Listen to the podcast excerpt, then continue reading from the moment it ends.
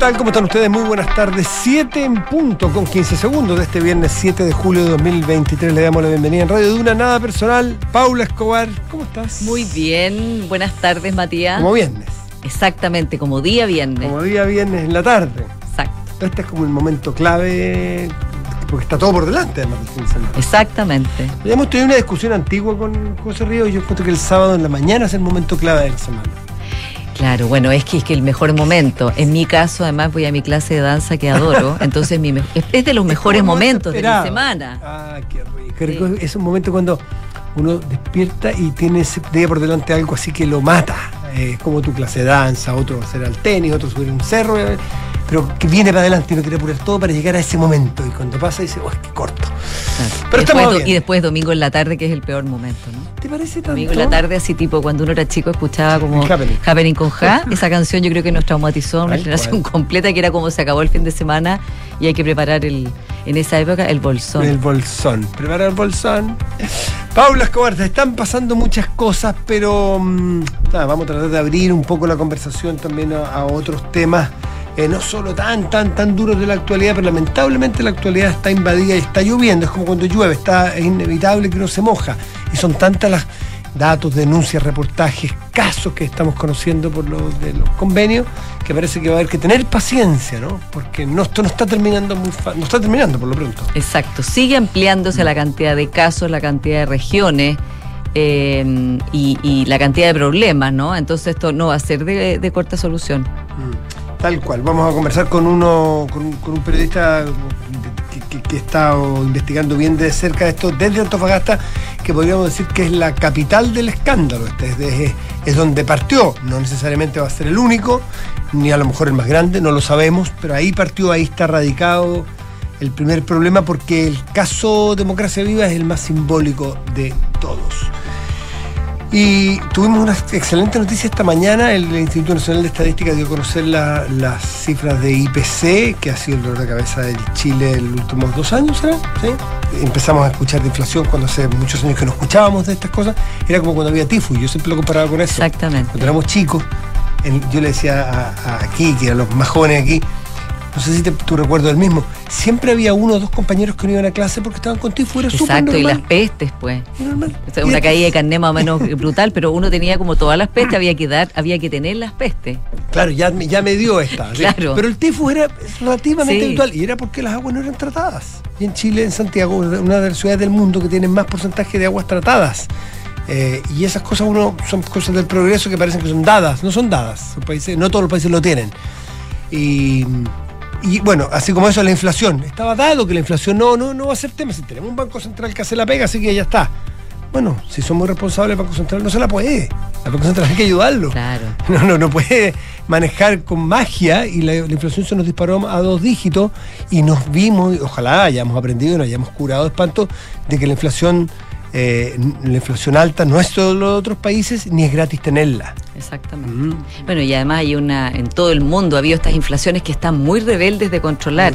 Eh, así que una muy buena noticia que haya sido menos 0,2 el IPC, ¿no? Y que, y que sorprendió incluso para los cálculos más optimistas y que dan una, una muy buena posibilidad de terminar el año eh, en 4%, como dice el ministro Marcel. Acercándose al punto de convergencia del 3%, que es como la clásica meta que siempre tiene el Banco Central. O sea, entre 2 y 4 es el techo, pero ya 4 entra en vereda. terreno, entra, claro. entra en vereda. de- Oye, y mi ley estuvo en Chile. Exactamente, y como rockstar lo trataron al candidato libertario argentino, tuvo esta reunión en el Teatro de las Condes, repleta, con, y conversó con Axel Kaiser, también libertario, eh, y, y parece que fue, tuvo muchos selfies y muchos gritos y muchos vítores, mientras en Argentina sale un libro sobre él bien polémico que se llama El Loco, que justamente revela todas las eh, locuras en la biografía de este candidato. Un candidato que no está, no está pe- eh, como dicen los cabros hoy día, no, no está se me fue el término que usan, que no está. No, no, no, no, no está en la pole position que tenía antes. O sea, estaba el término que usan que no, está picando mucho. Ah, no está es el que está, cuando está picando mucho, ha pasado por alto y, bajo. Y que aprobó picando, así, sí. no, está, no está picando mucho por estos días. Alguien dirá, ¿pero cómo? Si mi ley. Sí, pero viene un poquito de baja. Sí, sí, aunque dijo acá que no, que no era verdad y qué sé yo, pero, eh, pero sí, ha ido bajando en las encuestas mientras aumenta también el temor de muchos sectores de qué va a pasar eh, con él. Eh, si es que llegara a ganar un candidato tan disruptivo, ¿no? Sí, está bueno. Y voy a leer el libro, voy a conseguirme para leer el interesante. No, sabía ni siquiera que había salido ese libro de Miley. Bueno, eh, Enrique Javier, ¿te parece? Porque tenemos una, agenda bien nutrida de temas, así que si te parecen los titulares, vamos. Vamos.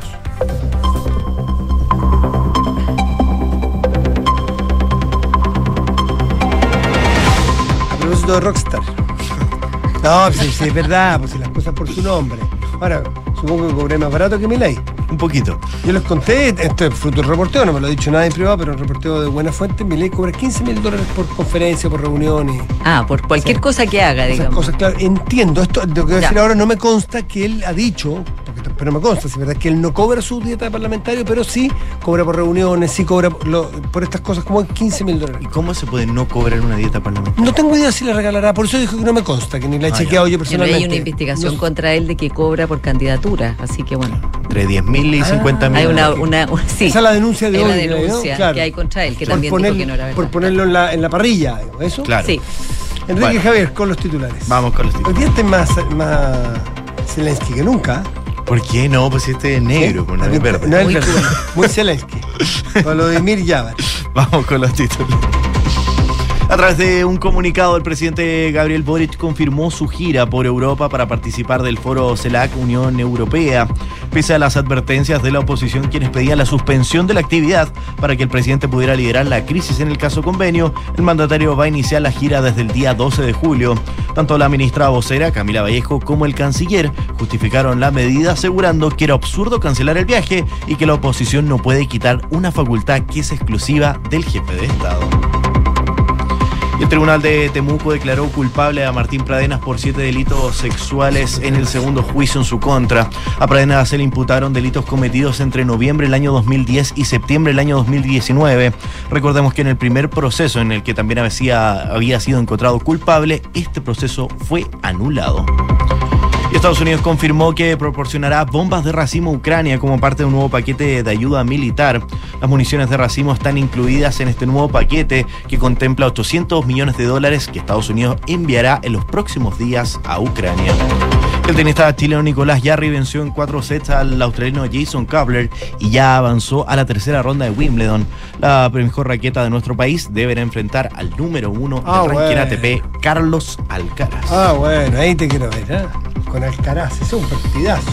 Partidazo. Los que entienden, pues, yo claramente no estoy entre ellos, de tenis harto dicen que, con, que en esta superficie, no, no, no, me, no me culpen a mí, yo estoy repitiendo, que esta superficie podría ser es súper difícil ganar las caras, pero si hay una superficie que le beneficiaría, por el saque, entiendo, es pasto. Sí.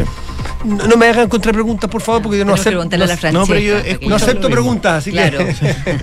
no, pero yo he escuchado lo mismo, porque eh, Alcaraz es un jugador más rápido y en este tipo de, de encuentros la pelota ha, estado lloviendo también muchísimo en Londres, mm. entonces las canchas también no están en su mejor momento. Qué lindo, ah, qué lindo son esas canchas de pasto. Muy el, misterio es cómo se mantienen con ese roce que tienen y con ese traqueteo. Tiene que ¿Ah? ser un pasto especial, pues, ¿no? Yo jugaba la pelota en mi casa en pasto y jugaba una, una la pelota un rato y me, me llegaba reto por los pelones. Imagínate aquí jugando tenis y, en fin. Enrique Javier, que te vaya muy bien. Igual ustedes. Siete de la tarde, ocho minutos. Estás en Duna. Nada personal. Nos avisan cuando esté en nuestra infiltrada de hoy, pero, pero quizás una de las noticias llamativas hay, dos o tres llamativas, Paula, es la petición de renuncia al Ceremi Hernández, al Ceremi del Maule. ¿Por qué llamativa? Porque el presidente... Lo había blindado, ¿no? Lo dio como ejemplo de una de las personas que no había fundamento, digamos, para hacerle una acusación eh, en ese minuto, ¿no? Entonces, claro, esto muestra una vez más que la verdad es que estar eh, con apoyos incondicionales o, nombrando ciertas personas es muy peligroso, porque esto, como, como comentábamos al principio, Matías, esto tiene aristas por todos lados Y claro, ahora ya en el fondo el, ministro Montes le pide la renuncia. Ya había iniciado una investigación, pero ahora le pide la renuncia y es una investigación de otro tenor la que, eh, la que eh, inicia. El problema aparentemente se da porque él su, su, gran argumento de un principio cuando dijo, sí, sí, sí, efectivamente, porque algo indesmentible. Fue siete años director jurídico de em, urbanismo social y después pasó a, a hacer Ceremi en el Maule. Eso no tiene nada de raro porque cuando uno busca Ceremi en cualquier gobierno, buscan gente que conozca del tema. Claro, que, tenga esa expertise. Por lo tanto, eso no era tan raro, pero si tú vas a entregar recursos desde el Ceremi a esa fundación, él dijo, pero tranquilo, yo me inhabilité. Ah, bueno. Y en, probablemente en esa frase que se ampara el presidente de la República cuando dice, hasta aquí no hay nada que no, no tiene ninguna responsabilidad. Porque el pero después se supo que la inhabilidad no calzaba con los tiempos. Exacto, que en los tiempos no era, no había sido una inhabilitación posterior, mm. que es bastante Entonces, claro, si, impresentable, ¿no? Es una verdad media, pues entonces ya estamos con que mira, ya es curioso, pero ya se deja pasar porque te inhabilitaste, pero después contaste la verdad, pero no la contaste entera.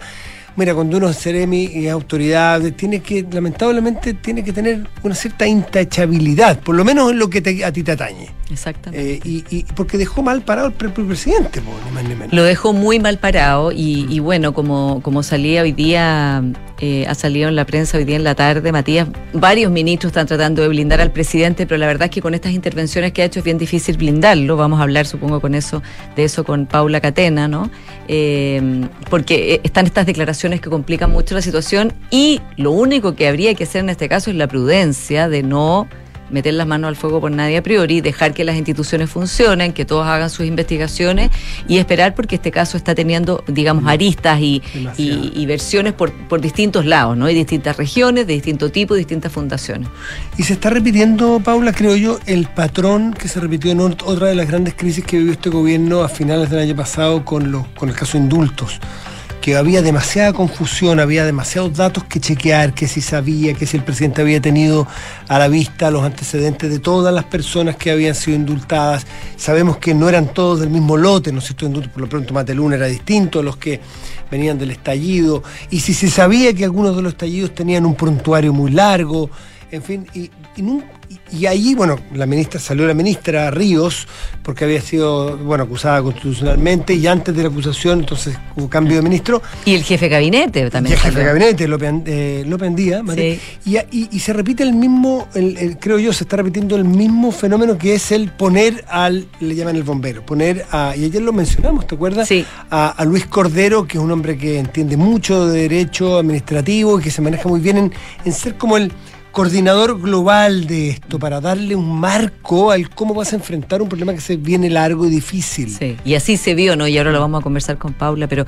es que el ministro Cordero asume de nuevo un rol bien principal, tal como en indultos, de ordenar, y de hecho el ministro mm. Monte hasta dijo, no, el ministro Cordero ya explicó el asunto de las fechas, que es otro de los temas que ha enredado. Yo no sé si el ministro Cordero ha dicho nuevamente, déjenme ver los papelitos, pero... Pero muy buena la frase y muy buena la práctica, papelitos primero. y después uno habla. Exactamente. 7 de la tarde, 12 minutos. Estás en Duna. Nada personal. Son los infiltrados en nada personal. Y hoy tenemos una infiltrada, Paula Catena. ¿Cómo estás? Hola, bien, ¿y ustedes? ¿Cómo están? ¿Cómo viene en la tarde? ¿Tú también? Sí. Además, a tu edad más aún. Porque nosotros aspiramos a llegar a la casa. no, créeme que yo aspiro a lo mismo. a llegar a la casa a ver a mis gatos. Ah, Otro tema que ya, sí. La Paula ya conversamos. También. Estamos en el mismo equipo los tres aquí. Muy bien. Yo no tengo gato, pero me encantan los gatos. No, deberías de tener. Sí, pues, pero es que mi perro no es de confiar. Adoptando. Es que mi perro, yo te adopté un perro, pero no es de fiar. No, entonces no. No, no, por, eso, por eso, por eso, no, no, no, llevaré un gato a mi casa, a pesar que me gusta. Bueno, les vengo a hablar de lo que ustedes ya mencionaban en mm. esta apertura, es un poco este rol eh, protagónico que vuelve a asumir el ministro de Justicia, Luis Cordero. Eh, no es primera vez que vemos que él asume un rol eh, un poco de apagar incendios, un bombero, le dicen algunos. Esto en el contexto ahora de esta crisis, este lío de platas que se desata a raíz de, eh, de esta fundación, estos convenios que se firman y que se originan en esta Fundación Democracia Viva con el MIMBU. Y a raíz de eso, bueno, empiezan a surgir otras aristas y eh, surge la figura del ministro Cordero luego de eh, la desafortunada, dicen algunos en el oficialismo, intervención del presidente Gabriel Boric, cuando eh, sale a intentar aclarar cuándo se entera el gobierno de estos antecedentes, si es que es antes o después de la publicación de, este, de que se conociera el caso. Y ahí es donde finalmente, más que aclarando, terminan enredando. Eh, Bien enredada la frase, además, porque era alrededor, en torno a, y la denuncia de la llega entre, entre, entre, el oficio de la diputada Humá, que es del día 7, alrededor de la fecha de publicación, que es el día 16, y dice antes, pero después eh, finalmente termina enredando. y finalmente. En nuestro, la, eh, lo que queda, la primera, la primera impresión es que se había entrado antes de la publicación, antes del 16, él como presidente de la República. Entonces ahí empezaron a surgir, bueno, si se enteró antes, ¿por qué no se tomaron acciones antes y se esperó que se que estallara públicamente o mediáticamente el caso para recién eh, tomar medidas? Porque después lo que dice, eh, lo que se comenta en la interna es que eso finalmente termina generando esa sensación de duda de que quizás se intentó eh, tapar la tierra o meter la tierra debajo de la alfombra, por así decirlo, a no, y no hacer algo antes y solo hacer porque está ahí un caso. Y además hay un deber de denuncia de los funcionarios públicos cuando hay sospecha de corrupción. ¿Será que no midieron? Porque alguien me hizo una pregunta bien interesante. Este era un documento que no tenía por conducto regular que pasar por el presidente, porque este es un oficio de una diputada al presidente de la Cámara. sí. Otro poder del Estado, para decirlo como en bruto, no tenía nada que meterse el Ejecutivo en esto. Si llega el Ejecutivo y si llega el presidente, es porque alguien le saltaron los tapones. sí, pero es que ojo que antes de ese oficio hubo un paso antes, que fue este correo electrónico que se le envía al mismo, el mismo, eh, el mismo mayo, ¿no? El sí, de mayo, el 2 de mayo que se le envía a la, ex subsecretaria Tatiana, Rojas, en que se supone que ella levanta las alertas que no, no escalaron a nivel del ministro Montes, o sea, no, no con el conocimiento de total información, al menos eso es lo que ha explicado el ministro de Vivienda hasta ahora. Eh, y ahí tampoco se actuó, no se, no, no se inició eh, este sumario y por lo mismo no se, y, eso es lo que se cuestiona también al ministro de Vivienda, de que por qué no inició inmediatamente eh, una investigación o cuánto es el, manejo que tiene también respecto de su propia cartera, de cuánto le informan sus subalternos eh, y, y, claro, el control del ministerio, ¿no? Que claro. con tanta cantidad de recursos y todo, pero igual, ¿no? Es un, es un problema. a lo mejor también hay un criterio. Entonces hay pasos antes a ese sumario que, que instalan este manto de duda de cuándo sabe o no sabe. No será, lo planteo como, como duda. 2 de mayo le llega a la diputada, a la subsecretaria Tatiana Rojas. Y ella lo que hace, lo devuelve a Antofagasta, dice, investiguese en Antofagasta. No lo sube no, no, pero ojo que no, tuvo la percepción de la lo gravedad. Sube, pero recordemos que hubo una, una afirmación que después tuvo que salir a retractarse del presidente de Revolución Democrática, Juan Ignacio Latorre, que él dice, ojo, la subsecretaria sí le, avisó, sí le avisó al ministro Montes, le mm. llegó tirón de oreja y después de eso él se retracta. Entonces, todas las versiones han sido enredadas, más allá de que el, el desempeño comunicacional, esa transversalmente del ministro Latorre ha sido deficiente, eso lo comentan todos y por lo mismo también está en esta cuerda floja respecto de qué es lo que va Y además, Paula, el senador de la Torre ya dijo que supo 10 días antes. O sea, que o sea un reconocimiento que ya, o sea, lo deja, como dijo la senadora Bodanovich, lo, deja como no un interlocutor válido. O sea, deja fuera de, juego. Fuera de juego.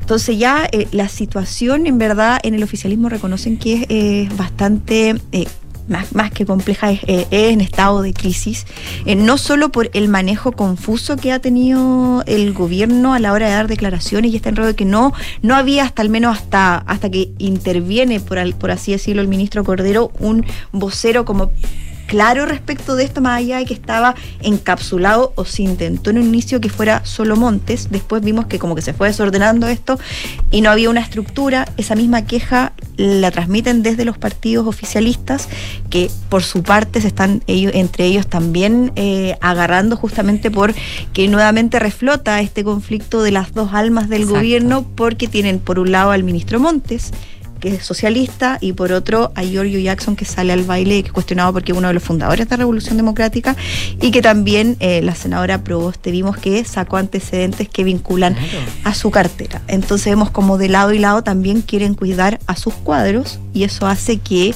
la situación sea mucho más compleja al interior del oficialismo.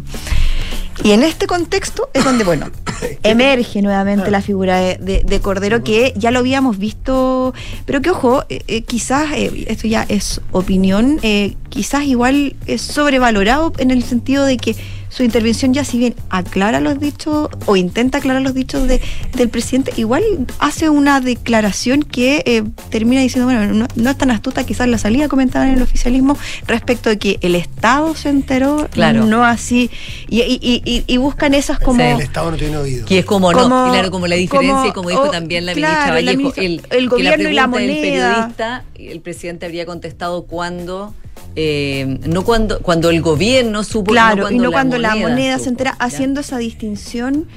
Y cuando las mismas palabras del presidente habían sido eh, las confusas y no la pregunta que hizo la periodista o el periodista, no, no, no iba por ahí. Iba por decir, usted presidente, cuando supo Claro. de esto? Ya que sabemos que el senador La Torre La sabía, penal está obligado a lo 10 días. imposible. Podemos pedir que tenga talento Luis Cordero, pero mago no es. No puede No, desa- deshacernos oír lo que oímos. Al menos en la moneda hay un buen diagnóstico y un buen análisis de cómo él eh, vocerea los temas Sí. y sale a despejarlos y por lo mismo no es primera vez que lo hace. Lo vimos ya cuando llega el gobierno, que es el medio de la crisis de los indultos, donde sale la ex ministra eh, Ríos. Y él llega y su primer eh, intervención, los papelitos, Papelitos primero, primero. que ustedes destacaban al inicio que, bueno, que es como la gran intervención que le destacan porque mostró cautela y que esto se iba viviendo Claro, paso a y paso. como seriedad, yo creo que, Claro. que en el como que no a, a tontas y a locas. Exactamente, es. y yo creo que lo que lo que pasa además con Luis Cordero es que es un gran experto de derecho administrativo, profesor, catedrático de la materia, por una parte, muy serio y estudioso. Acuérdense que Luis Cordero, antes de ser ministro, tuiteaba los fallos de la Corte Suprema explicando los alcances de los fallos. O es un fanático de estudiar los fallos de la Corte Suprema y sus alcances jurídicos. Es un gran jurista. Y yo creo que tiene la gracia de que estudia mucho los temas, sabe dónde está el margen que el Estado se puede mover dentro de la legalidad y no se va a equivocar en eso. Y por otro lado, transmite mucha tranquilidad en un momento muy enredado. Y, pero eso, que si bien transmite, y hay co- coincidencia en eso, deja una situación, yo creo que eh, compleja a quien debería de ejercer esa función, que es la ministra vocera de gobierno, Camila Vallejo, que es quien debería de, eh, dicen algunos, tener ese rol de, eh, de vocerear una crisis. De hecho, eh, en los días previos, porque en los primeros días, esta crisis ya lleva tres semanas, vamos por la tercera semana, en los primeros días se, se, se- se comentaba esta ausencia de, de la ministra y se transmitía que no es primera vez que en un momento así de, de crisis tan dura, ella más bien se ¿Es repliega. verdad que le critican por ser Que- buena vocera de cosas fáciles? O sea, de cosas de las buenas Sí, noticias. esa, esa crítica está instalada y eh, dicen en el oficialismo algunos que parte de su diseño justamente tiene que ver con eh, cuidar su figura La en momentos que son más Claro, que le complejos. gusta bailar con las canciones más bonitas y, eso no con las canciones es más feas. bastante complejo porque justamente el rol del vocero es salir a quemar esos cartuchos de alguna forma, salir a poner el rostro de eh, el gobierno en momentos complejos a sabiendas de que es uno de los primeros fusibles que se quema el vocero al menos históricamente en, en Jugarse poco, esa es la crítica Sí. entonces. Mira. Bueno, vamos a, vamos a ver qué, qué surge y, y- y es un gran vocero, yo creo también eh, Luis Cordero, efectivamente. Además que eh, irradia, o sea, transmite una tranquilidad y, Y seriedad. De que, de que uno está hablando con un profe. Exacto. Fue profesor Sí, del presidente bueno, ¿no? sí, claro. Él le hizo clase en la Escuela de. Derecho al presidente. Y nadie lo va a pillar en saber No. si hay una transgresión, algún, En un digamos, aspecto atribución legal. o del No. Estado. Eso es lo otro que transmite la seguridad de lo que sabe realmente, porque no es que tenga que ir a averiguar si en realidad esto era por licitación, que es un trato directo, si, eh, si esto corresponde a la Contraloría o no. Él sabe eso de su vida, ¿no? Y, y- y me- respecto de lo de la ministra Vallejo, me llamó la atención hoy día también que en la conferencia de prensa que dan los ministros y las ministras después del cambio de gabinete, lo encabeza la ministra Toá, ¿no? Que ella parte hablando y los ministros están atrás y le va dando la palabra también, bueno, a la ministra Vallejo, pero me llamó la atención, ¿no? Es como una, una, una pauta, digamos, colectiva de todos los ministros para explicar además por qué el presidente igual va a ir a, a la gira europea, en fin, entre otras materias, pero que digamos la, la que empieza a hablar eh, es la... y que habló casi todo el punto de prensa fue la ministra del Interior, no ella. ¿Les parece a usted que es apropiado que viaje el presidente en estas circunstancias? ¿Que debería cortarlo? Mira, Porque- yo escuchando al, al canciller Van Claveren creo que en realidad eh, tien- le, le encuentro bastante razón en que estas son labores de jefe de Estado. Hay una cumbre CELAC Unión Europea que es muy importante. Una gira que se está preparando con, con meses, en que va a tener reunión con Pedro Sánchez, con Emmanuel Macron, con muchas autoridades. Es una falta de seriedad, digamos, que el jefe de Estado de Chile se ausente por una crisis interna. Y por otro lado, Matías, esto como comentábamos ayer, no tiene visos de parar. O sea, si uno dijera, mira, el punto pic de esto va a ser el martes de la próxima semana o el, el jueves, podría ser, pero esto, esto viene, va a durar muchísimo, creo yo, no sé Paula si tú. Yo creo que debería de acortarla, al menos una gira que es bastante larga.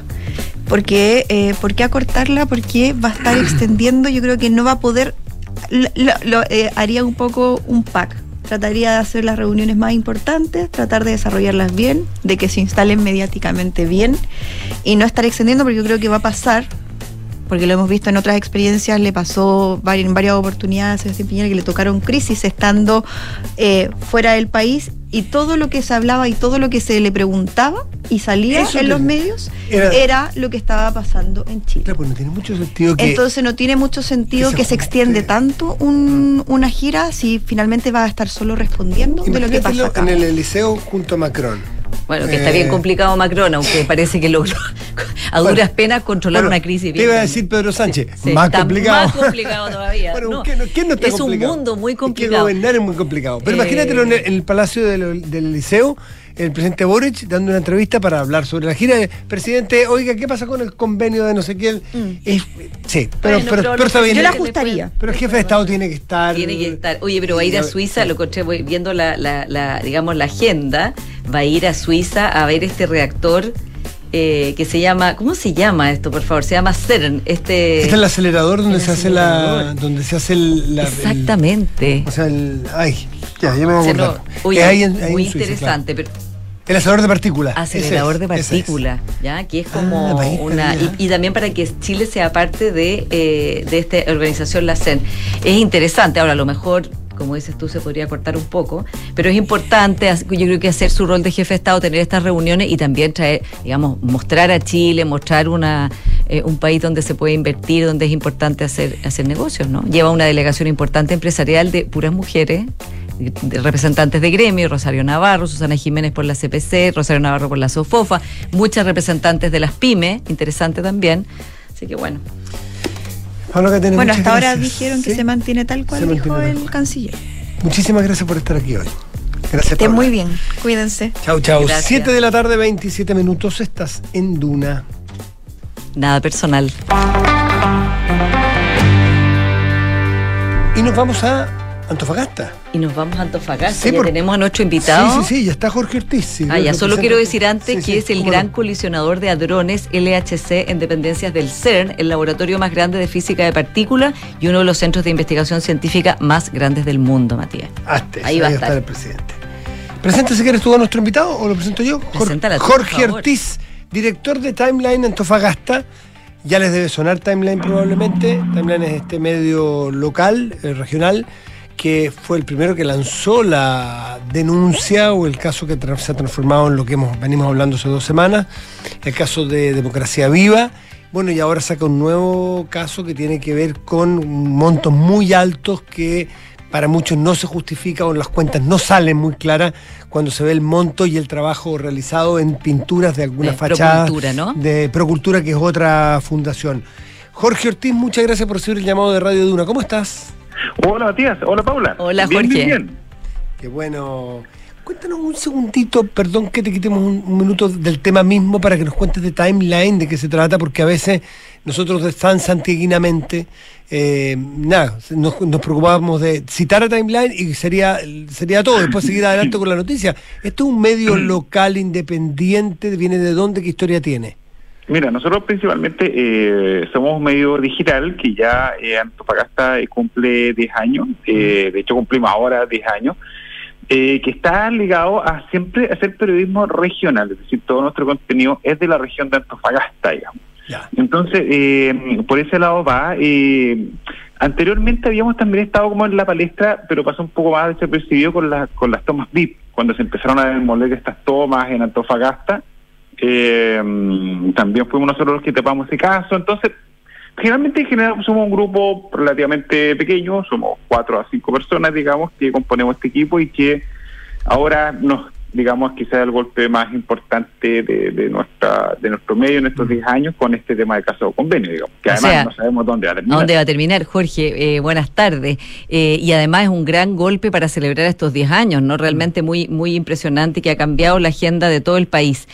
Yo te quería preguntar, Jorge, por qué, está pasando ahora en Antofagasta en los campamentos, eh, ya que están ustedes ahí en terreno reporteando el tema, porque lo que hemos sabido desde acá es que muchas personas que viven en campamentos están muy molestas con las fundaciones, con las corporaciones, al saber estas noticias, eh, no solo las que trabajaron con, eh, con eh, Democracia Viva o ahora con, no sé, con Procultura o las, que sea, digamos, sino en general al ver que eran estos montos de plata gigantes y que a ellos en el fondo les llegaba una parte muy ínfima o que estaban muy abultados los costos señalados en los proyectos.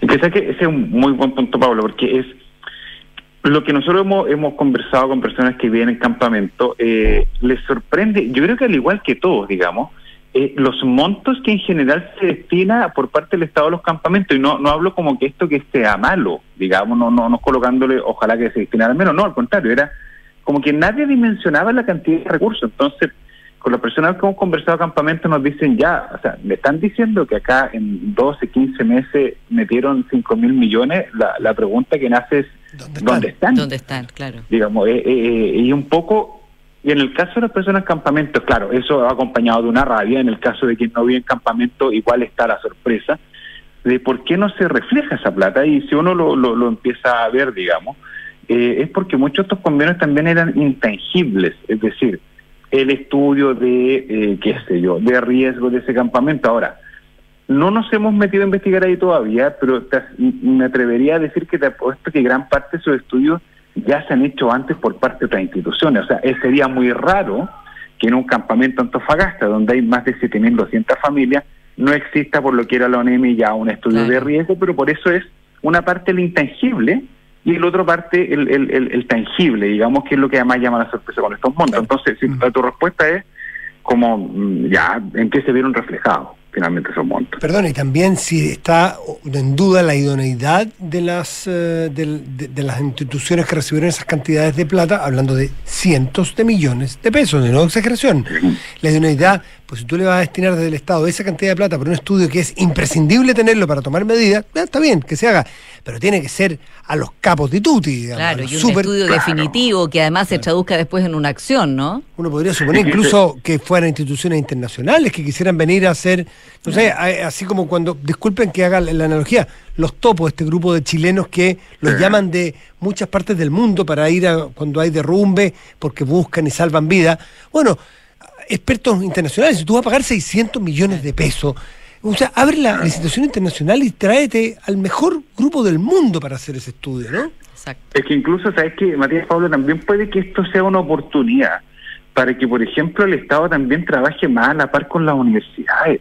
Porque a mí me cuesta entender que las universidades, incluso eh, pagado o no pagado, como colaboración de la universidad, no tengan la capacidad instalada para hacer un estudio o sea, yo creo que evidentemente lo tienen, ¿no? Lo que pasa es que ahí donde uno no entiende dónde es, cómo se ponen los recursos. Por un lado, como tú dices, para este intangible que puede hacer hacer un estudio, pero también eh, he leído que dicen, bueno, no, nos están proponiendo hacer juegos infantiles o conversatorios y la verdad es que evidentemente esa no es la no, no es la prioridad en un campamento, ¿no? Es que ese es el punto, es que, mira, por último, incluso mantengan los mismos recursos, pero que sea al 100% tangible. Porque además ahí en este tipo de casos se pone el cuestionamiento de la fe pública del Estado. Entonces, es el daño que hizo Democracia Viva eh, es muy profundo, es muy profundo en la confianza pública. Jorge, Jorge, usted es director de Timeline Antofagasta. Es cierto que, voy a decirlo bien brutamente, que en las que en, los cerros, en los campamentos, en los lugares que, bueno, probablemente todos nosotros, muchos de nosotros conocemos, que hemos estado, sabemos la realidad, que no quieren ver ni en pintura a, las fundaciones y sin discriminar cuáles son buenas y cuáles son malas, cuáles son serias y cuáles no son serias. ¿Es verdad? ¿Ese sentimiento tú lo recoges? Sí, o sea, hay un sentimiento de ya de una desconfianza. Ya es esa desconfianza eh, claro acá están pagando todos digamos porque hasta que esto no se aclare porque además hay un componente María que esto no, ha salido digamos porque quizás es menos vistoso pero creo que es importante considerarlo. En Antofagasta la región de Antofagasta o Antofagasta contempla 7.200 familias viviendo en campamento. Si a eso tú le tienes que sumar necesariamente un componente político cuando se aprueba el voto obligatorio tú ya no estás hablando de 7.200 familias al hacer Está hablando de 7.200 familias donde al menos 3, 4 integrantes van a participar en votaciones. Entonces, hay una alta presión y son varias las fuerzas políticas que han encontrado en los campamentos una alternativa político-electoral. ¿Me entiendes? Entonces, eso no hay que sacarlo un poco del origen, que eventualmente podría eventualmente explicar que se suman cada vez más recursos para los campamentos, porque es bastante atractivo para eh, una institución o un candidato a algo llegar con ese soporte Lucas para decir yo vengo con soluciones, digamos. Entonces hay varias cosas que se entremezclan acá. Efectivamente las fundaciones están pagando todas, digamos, por, por esto pegado original. Y un punto también, porque yo lo he escuchado en varios análisis, es que una vista es la legal, que la establecieron los tribunales, etcétera. Pero hay otra que son los hechos, y nosotros que somos periodistas sabemos que los hechos son lo que son. Es, en ese entonces, la pareja de la diputada Catalina Pérez firmó un convenio con el ex asesor de la, de la diputada Carlita Pérez, quienes además los tres eran amigos. Esto no, no, es solamente una red de militancia en los hechos, es una red de amistad entre los tres.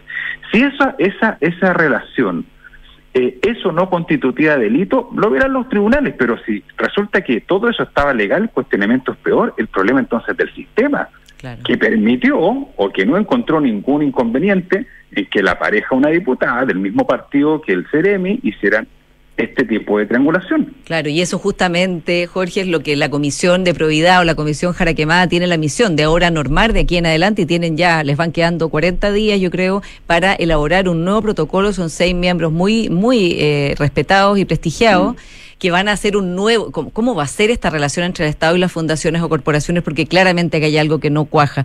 Yo quería preguntarte, ¿qué has sabido tú allá del equipo de la diputada Catalina Pérez, que fue suspendida ahora en su militancia de Revolución Democrática y que además, bueno, el partido RD ha tenido una, unas versiones de esto bastante eh, variadas, podríamos decir, partiendo con que, con que primero no había ni una culpa, ya decía ella, después el senador La Torre dice la apoya, después ahora dice que era imposible que ella no supiera, ahora dice que supo 10 días antes. ¿Cómo es la situación de ella? Porque ella tiene bastante poder en Antofagasta.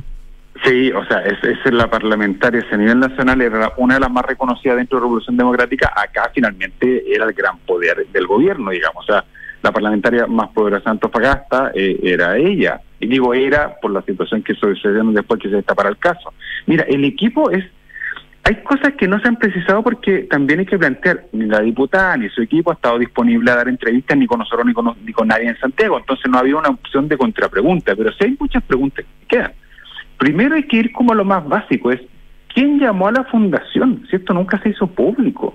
Esto no fue un llamado público. Entonces, ¿quién llamó a la fundación? ¿Quién llamó a Daniel Andrade para decirle que está este requerimiento desde Antofagasta? Lo segundo es que cuando ella plantea en su primera declaración, ¿se acuerdan cuando dijo esto es un problema de dos hombres? Claro. Omitió información clave, es que dentro del Servio también estaba trabajando en asentamientos precarios la ex candidata a constituyente Liliana González, que es muy cercana a la diputada. Y además estaba la concejala Pafuica, muy cercana a la diputada. Es decir, esto no es que dos hombres lo ocultaron a ella, si la tesis de ella es efectivo, también se lo ocultaron otras dos personas que estaban en el lugar, que sabían de los convenios y que eran cercanas a ella. Entonces, hoy día todos están en silencio. No, todos están, nosotros hemos tratado todos estos días de ubicar incluso la presidencia de la Revolución Democrática a nivel local, que es la expareja de Carlos Contreras, que es el año renunciado del mismo. Nadie quiere hablar nadie está, está todo submarineado, como decimos. Estamos conversando con Jorge Ortiz, director de Timeline Antofagasta, este medio que sacó a la luz por primera vez la denuncia de, democracia viva en esa ciudad y, que ha seguido dando golpes, del cual vamos a preguntarte luego, pero eh, ¿nos, pueden, ¿nos pueden narrar un poco cronológicamente cuándo llegó y hasta donde tú puedas, recordando tu fuente naturalmente, cómo llegó a ustedes, cómo lo investigaron y en, si en el reporteo pudieron, antes de que estallara, o sea, cuando la gente estaba con la guardia más baja, ¿pudieron hablar ustedes con Andrade? ¿Pudieron hablar con Contreras? ¿Pudieron hablar con la diputada? Entiendo que sí. ¿Y cuáles fueron sus reacciones? Mira, el- esto nosotros salió, nosotros ya estábamos detrás del tema 10 días antes de la publicación. Ya. De ahí que cuando se señala esta información de que el senador Latorre se habría juntado con Andrade, se habría juntado con la diputada Pérez, puede haber respondido a que en, en ese, cuando nosotros lleguemos a esta información, a este correo electrónico que envía los funcionarios del Servio a la subsecretaria, es que nosotros lo primero que hicimos fue empezar a cotejar que fuera real el correo. Con las tecnologías podría haber sido un, Claro, un- un Photoshop, correo falso, ¿no? Entonces, nosotros empezamos a consultar en off a, a varias gente, ¿ya? Entonces, ahí era factible que alguien ya supiera que nosotros estábamos reporteando el tema. Hasta que empezamos a lograr que era real, dimos con los convenios en cuestión, eh, ya teníamos más o menos claro el escenario, y ahí ya el día que publicamos es que llamamos directamente a la diputada, a Fundación Democracia Viva, porque nos consiguieron un contacto de la Fundación, más no directamente con Daniel Andrade, y con la gente de la Seremia. Y hay una particularidad que se dio ah, en esto, en, como en, en el trastienda, es que nadie quiso responder una entrevista telefónica. Claro, entiendo que todos te contestaron por escrito, ¿no? Todos contestaron por escrito y todos omitieron parte de preguntas que eran clave. Por ejemplo, el Seremi de Vivienda omitió la pregunta que decía, ¿usted conocía o conoce anteriormente al convenio a Daniel Andrade? Nosotros sabíamos que sí, pero queríamos preguntarse lo que él negara o reconociera que ya había un vínculo con ¿Te él. pareció que había un patrón ahí en las respuestas de todos? Porque La sí. todo por todo por escrito y no por teléfono, todos omitieron O sea, se pusieron de acuerdo. Mira, ¿sabes que nos pasó algo muy raro? Desde el equipo de la diputada Pérez nos dijeron, ¿sabes qué? Cuando sabían que estábamos detrás de este tema y cuando ya le pedimos directamente la pauta entrevista, eh, nos dice, ¿sabes qué? Eh, ¿Pero han contactado a Democracia Viva? Nosotros dijimos, no, porque no tenemos el contacto. Y después desde comunicaciones del, del MIMBO nos mandan así como, oye, eso porque estaban buscando este contacto. Y era como, ya, qué raro, si no, no, ya, o sea, déjanos pedir lo primero, digamos. Ahí nos llega el contacto de Democracia Viva y después cuando uno ve el patrón de las tres eh, respuestas, hay varias cosas que hay que dejar en claro. Ninguno desconoció el hecho. Es decir, la diputada Pérez no desconoció que Andrade era su pareja. Eh, no se desconocieron los convenios porque era evidente, ellos sabían que nosotros teníamos los convenios. Entonces, nadie desconoció los hechos, los hechos que hablábamos al principio. Lo que pasa es que ellos hacían una interpretación de esos hechos planteando que los tres decían lo mismo, esto es legal. Ya, esto es legal, la caso de la diputada Pérez dijo, ya, yo, además de ser legal, yo no supe nada, yo voy a colocar esto en Contraloría. Pero sí las tres respuestas tenían como más o menos el mismo patrón. No puedo asegurar que estuvieran coordinadas, pero sí respondían más o menos mismo patrón de interpretación de los hechos. Claro, y además eligen qué pregunta contestar, lo que muestra también autoridades Sí. que no entienden que es un deber contestar a la prensa, sobre todo cuando se le está fiscalizando respecto de su actuación, ¿no? Y en este caso que claramente, si ya la Fiscalía tiene abiertas investigaciones en ocho regiones, hay una Claro. sospecha más que fundada de ilícito.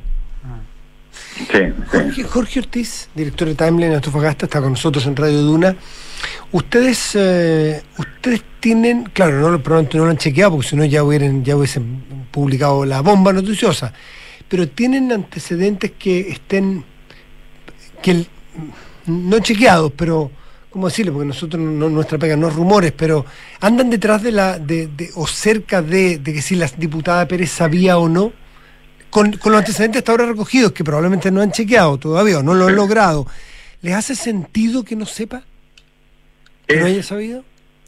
es, mm, como dicen, todos los caminos conducen a Roma. No estoy con esto eh, eh, aseverando que supiera, sin embargo, cuando tú empiezas a ver a todos los involucrados, insisto en este tema, eh, Matías y Paula, es los, la, la particularidad de la distribución de poder que hacía eh, la diputada Pérez en los distintos cargos locales, que tampoco es nuevo, o sea, todos los parlamentarios colocan su gente, pero la particularidad de ella por sobre todas las cosas que eran amigos, ¿ya? además de militantes de RD. Entonces, para que la tesis de la diputada Pérez sea real, que ella nadie la avisó, no solamente es que no la avisó la pareja ni su ex asesor y amigo, sino que tampoco la avisó la concejala que trabajaba en el mismo y tampoco la avisó la eh, ex constituyente que estaba en el departamento de asentamiento precario, era la asesora jurídica. Entonces, no es que dos personas nos dijeron, al menos cuatro. Y si sumamos a la pareja de entonces Seremi, cinco personas que además era de confianza era el presidente regional del partido. O sea, Jorge, eh, cuando se queda, juntaban fuera de eso es que nadie le dijo. Eso habría que creer. digamos. nos queda un minutito y no, no podemos dejar de preguntarte por, porque lo que nos motivó a llamarte hoy día, que es la noticia de hoy. A mí me parece más interesante también lo que nos has contado con un poco la trastienda de cómo han llegado a esto. Sí. Pero la recuperación de fachadas en Antofagasta, la noticia que tiene hoy Timeline, este es Sí. el medio digital de Antofagasta, cada persona pintaría, según lo establecido, un metro cuadrado por día hábil y el equipo de Procultura suma 127 millones en honorarios. ¿Por qué no nos cuenta brevemente de qué se trata esto? Que seguramente Sí, va a haber porque mucho que hablar. la matemática no da, No da, no digamos, o sea, No, salvo que sea como, no. eh, no sé, la capilla Sixtina, yo creo, no sé. Claro, mira, lo que pasa es que nosotros qui- quisimos hacer el ejercicio ya. Está eh, en la palestra Fundación Procultura y este convenio de 600 y tantos millones con el gobierno. Entonces decíamos ya, pero ¿en qué se va a traducir? Ya, por último, imaginemos que era una gran obra, ya, ¿en qué se traduce? Y dimos con el proyecto en el Banco Integrado de Proyectos, que un, un acceso público, digamos, donde aparece todo el detalle. Y nos encontramos lo mismo que conversábamos al principio de los fondos de los campamentos, era lo tangible de lo intangible. En lo tangible van a pintar tres fachadas. Me puedes decir, mira, quizás son fachadas de un alto valor histórico para la ciudad. Te diría que no, no, digamos, no son las fachadas donde vienen los turistas a reconocerse, digamos, a sacarse una foto. Son tres fachadas que están dentro del campo histórico y cuando hicimos el, el, el detalle de cuántos pintores iban a tener, eran 30, Matías y Paulo. 30 durante cuatro meses. No, es impresionante. Y tú le preguntas a cualquier moralista, empresa, pintor, y tú le dices, ¿cuánta gente necesitas y cuánto tiempo tardas en pintar 2.400 metros cuadrados? Y te aseguro que la mayoría te va a responder que lo pueden hacer con 5 o 6 personas en no más allá de 10 días. Porque además alguien puede decir, es que quizás son estructuras muy complejas de pintar. Lo que viene, lo que uno observa en el detalle es que es difícil que sea tan difícil de pintar porque las 30 personas son personas que no tienen experiencia en pintura y que tú lo vas a capacitar durante un mes solamente. Claro, además Entonces- había que pagarle la curva de aprendizaje a los que iban a pintar, no, impactante. Claro, que en este caso, entonces cuando tú empiezas a dividir y te das cuenta que los 600 y tantos millones en realidad a pintar la fachada son 200, pero el resto es entre talleres, capacitación, Mm. eh, etcétera, honorario, utilidades, tú dices, Algo huele sí. mal en Antofagasta. Sí. Eh, claro, Sí, sí, último, ¿se podría hacer de otra forma el uso de recursos públicos para este eh, fin? Además que son tres propiedades que tampoco están juntas. O sea, que uno diga, ¿sabes qué? Es algo, no sé, algo que responde a un pasaje. Claro, no, son ¿por tres qué? propiedades distantes. ¿Por qué? Sí. Jorge ¿Por qué? Ortiz, fascinante la conversación. Eh, Creo que Muchas encantaría volver a conversar contigo porque usted está muy encima de estos temas. Te agradecemos, tenemos otro invitado, por eso Sí. el respeto a él eh, lo vamos a dejar hasta aquí ahora. Muchísimas gracias por atender el llamado de Duna. Muchas No, gracias. usted, muchas gracias. Cuando quieran. Jorge Ortiz, eh, director de Timeline en Antofagasta con Duna. 7 con 45, estás en Duna. Nada personal. Y saludamos rápidamente a nuestros patrocinadores. El cáncer es una de las principales causas de muerte en Chile. Por eso siempre hay que ir un paso adelante en prevención, contratando un seguro que te proteja en caso de padecerlo. Conoce el seguro Zurich Oncológico Familiar en zurich.cl. Una vez más, la Universidad Andrés Bello se posicionó en el primer lugar en Chile en el prestigioso ranking de impacto de Times Higher Education por su aporte al cumplimiento de los Objetivos de Desarrollo Sostenible de Naciones Unidas. Hacemos una pausa y volvemos. Estás en Duna. Nada personal. ¿Qué es ir un paso adelante contra el cáncer? Es contar con los mejores especialistas, por si es que te llegara a pasar. Es tener un seguro que me proteja ante cualquier tipo de cáncer. En Zurich vamos un paso adelante contra el cáncer. Por eso te ofrecemos el seguro Zurich Oncológico Familiar que te protege de inmediato al ser diagnosticado de cáncer. Conoce más en zurich.cl. ¿Y tú vas un paso adelante? Riesgo asegurado por Zurich Chile Seguros de Vida S.A. Las condiciones generales del producto, coberturas y exclusiones se encuentran depositadas bajo los códigos POL 3 201 801 08 K3 202 202 12 K3 202 20213 y sus condiciones particulares. Conoce más en zurich.cl. Universidad Andrés Bello fue reconocida como la mejor universidad chilena por el prestigioso ranking de impacto de Times Higher Education, que mide el aporte al cumplimiento de los Objetivos de Desarrollo Sostenible de Naciones Unidas. Un orgullo para la universidad, que desde su quehacer aporta a la construcción de una mejor sociedad. Universidad Andrés Bello, acreditada en nivel de excelencia en todas las áreas. Con Talana, la más completa plataforma digital de recursos humanos, ahorras tiempo y costos. Simplifica tus tareas del día a día con las soluciones del ecosistema de Talana. Dedícale tiempo a lo que más importa, los equipos y las personas que lo conforman. Únete a las miles de empresas que ya han digitalizado su área de recursos humanos con Talana. Conoce más en talana.com.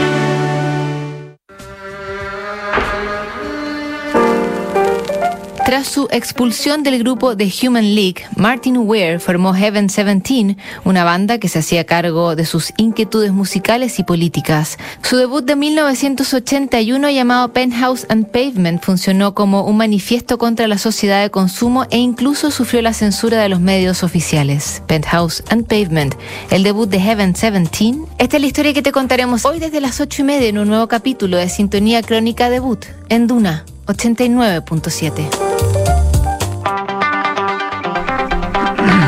7 de la tarde, 49 minutos, estás en Duna. Nada personal.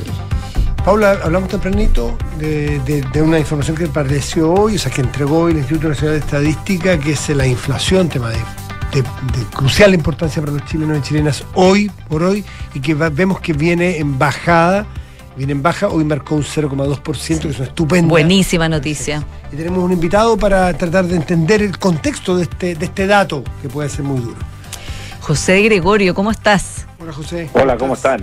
Un gusto hablar con ustedes. Decano de la FEN y expresidente del Banco Central. Y muy destacado economista, ¿no? El único problema es que es colocolino, pero el resto todo muy bien. Eh, Muchas gracias.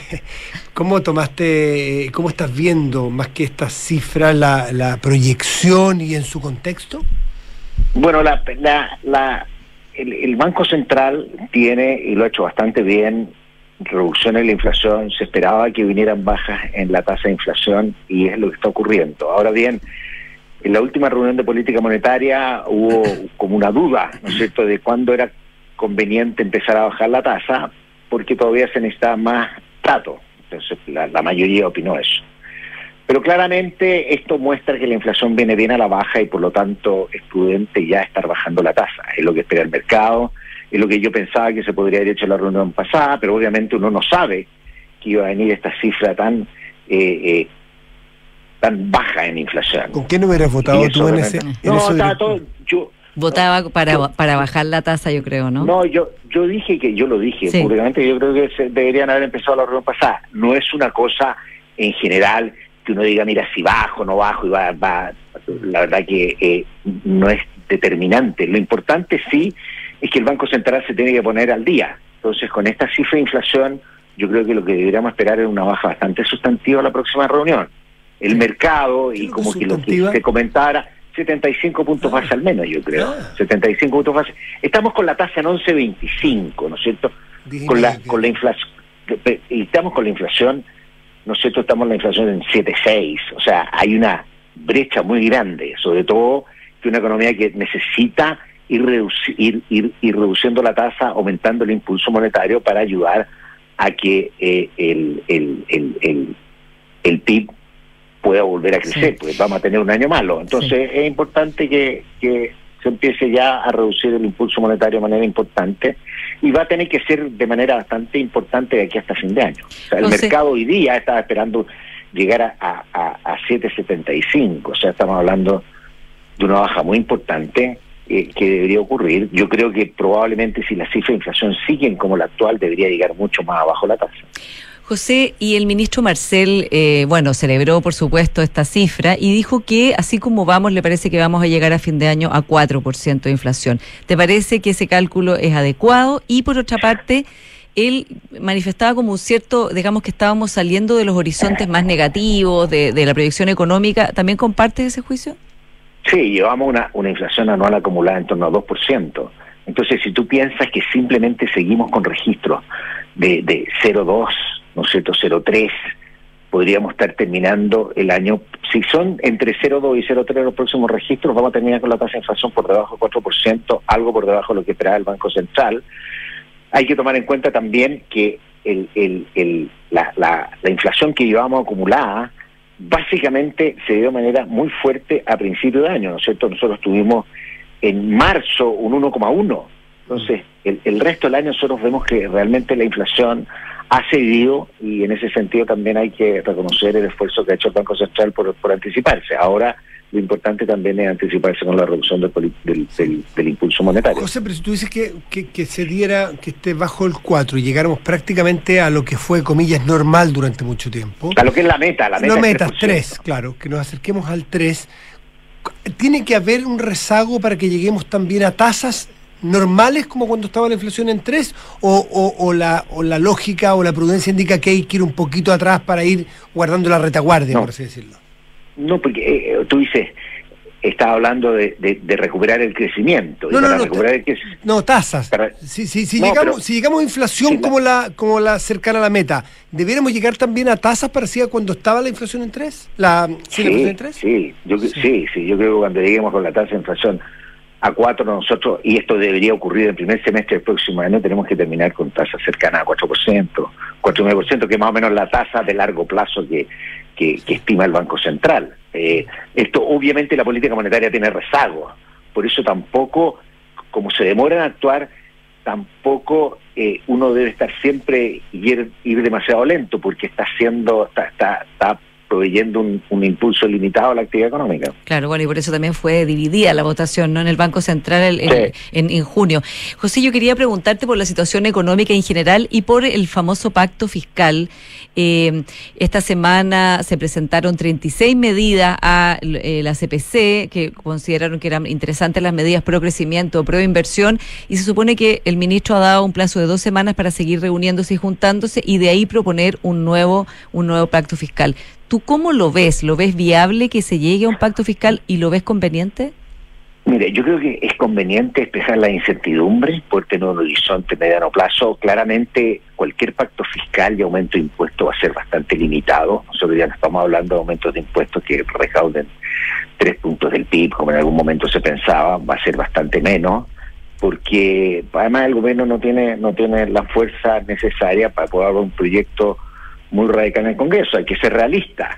Eh, por otra parte, lo que hemos nosotros visto en, en, temas de gasto, en particular en, el tema de, las de las fundaciones, todo este eh, escándalo que hemos tenido el último tiempo, también exige que como parte del pacto fiscal nosotros deberíamos entrar en una agenda de probidad nueva. O sea, hoy día yo voy en el diario como siempre, después de estas cosas, se, se hacen agendas de probidad. Yo creo que es bien importante avanzar en eso porque además permite la contención del gasto. O sea, nosotros, eh, uno está dispuesto a pagar más impuestos, pero obviamente uno espera también que sea bien que los recursos. Entonces, por eso yo creo que cualquier pacto fiscal debiera incorporar un componente muy importante de mayor transparencia, mayor exigencia, que no necesariamente esto sea retrasar y hacer todo muy lento, porque ese es como el problema que uno enfrenta pero sí en el cual haya, en el cual haya mucho mayor rigor en la asignación eh, de recursos. Sobre todo, sobre todo, yo diría, lo que hemos visto es evitar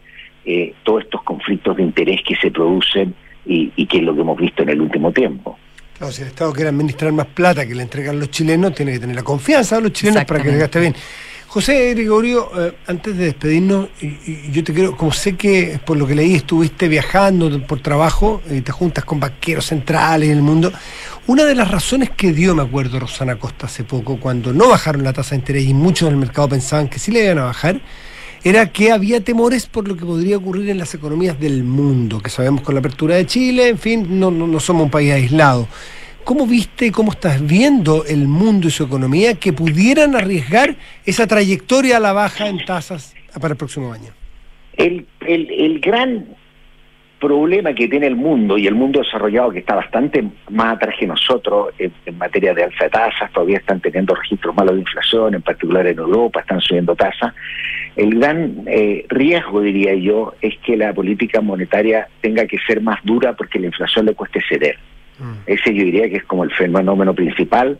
Existen también, ya han existido algunos ruidos financieros, pero todos esos eh, consideraciones son consideraciones que afectan negativamente la actividad económica en Chile. Por lo tanto, si algo uno debiera pensar es de que eso no debiera limitarte la baja de tasas que está proveyendo un estímulo compensatorio. De manera que los riesgos que, enfrenta el mundo, que yo diría son bastante acotados. Creo que los avances en materia inflacionaria son positivos. Eh, eh, creo que la política monetaria en el mundo entero ha sido bastante ejemplar. Tenemos el primer periodo de inflación mundial elevada de los últimos 40, 50 años, porque tuvimos, tuvimos nosotros en algún momento con el petróleo en los años 70, pero era un shock petrolero, era otra manera de conducir la política monetaria, no Latinoamérica estaba con problemas, muchas regiones. Hoy día venimos de un periodo de mucha estabilidad en el cual ha habido un aumento muy importante de la inflación y en el cual eh, yo creo que la política monetaria en el mundo entero se ha comportado bastante bien. Deberíamos conseguir que haya bajas de tasa y limitar los costos en términos de actividad para el mundo. Pero como te digo, eh, si algo, si alguna noticia mala viene del mundo, es una noticia contractiva. Y nosotros lo que tenemos que empezar a hacer con la baja de tasa es empezar a aplicar una política monetaria más expansiva. José, Gregorio, gracias pues. Que Muchas muy gracias. Bien, fin de semana. Ok, mucho gusto haber hablado con ustedes. Gracias, gracias. Paula, y mucho gusto haber compartido contigo Pero un gustazo, ¿eh? Matías, como siempre. Pues. Oye, quiero hacer una recomendación antes de ah. despedirme, porque ayer tú me recomendaste muchos podcasts y yo te voy a recomendar una ópera en el Teatro Municipal, la Ópera Carmen, una puesta en escena maravillosa. Mañana creo que es la última función extraordinaria, la vi con el teatro repleto, hay que ir al teatro municipal. Tanto los que están, estuvieron abonados y a lo mejor no siguen abonados porque creen que el centro está complicado, etcétera, vuelvan a ir al teatro porque además está llegando mucho público nuevo y es ah, fantástico lo que se produce ahí. Y la película El vacío de Gustavo Gref Marino, fantástica película chilena también. Nueva que está. Exacto, y está en cartelera también. Ah, mira Ya pues, que tengan un muy buen fin de semana. Paula Escobar, muchas gracias por apañarnos esta semana. Vuelve José Ríos la próxima semana. Yo me voy a ausentar unos días así. Así nos vamos parchando unos a otros. Que tengan buen fin de pásenlo bien. Muchas gracias. Muchas gracias. Buen fin de semana.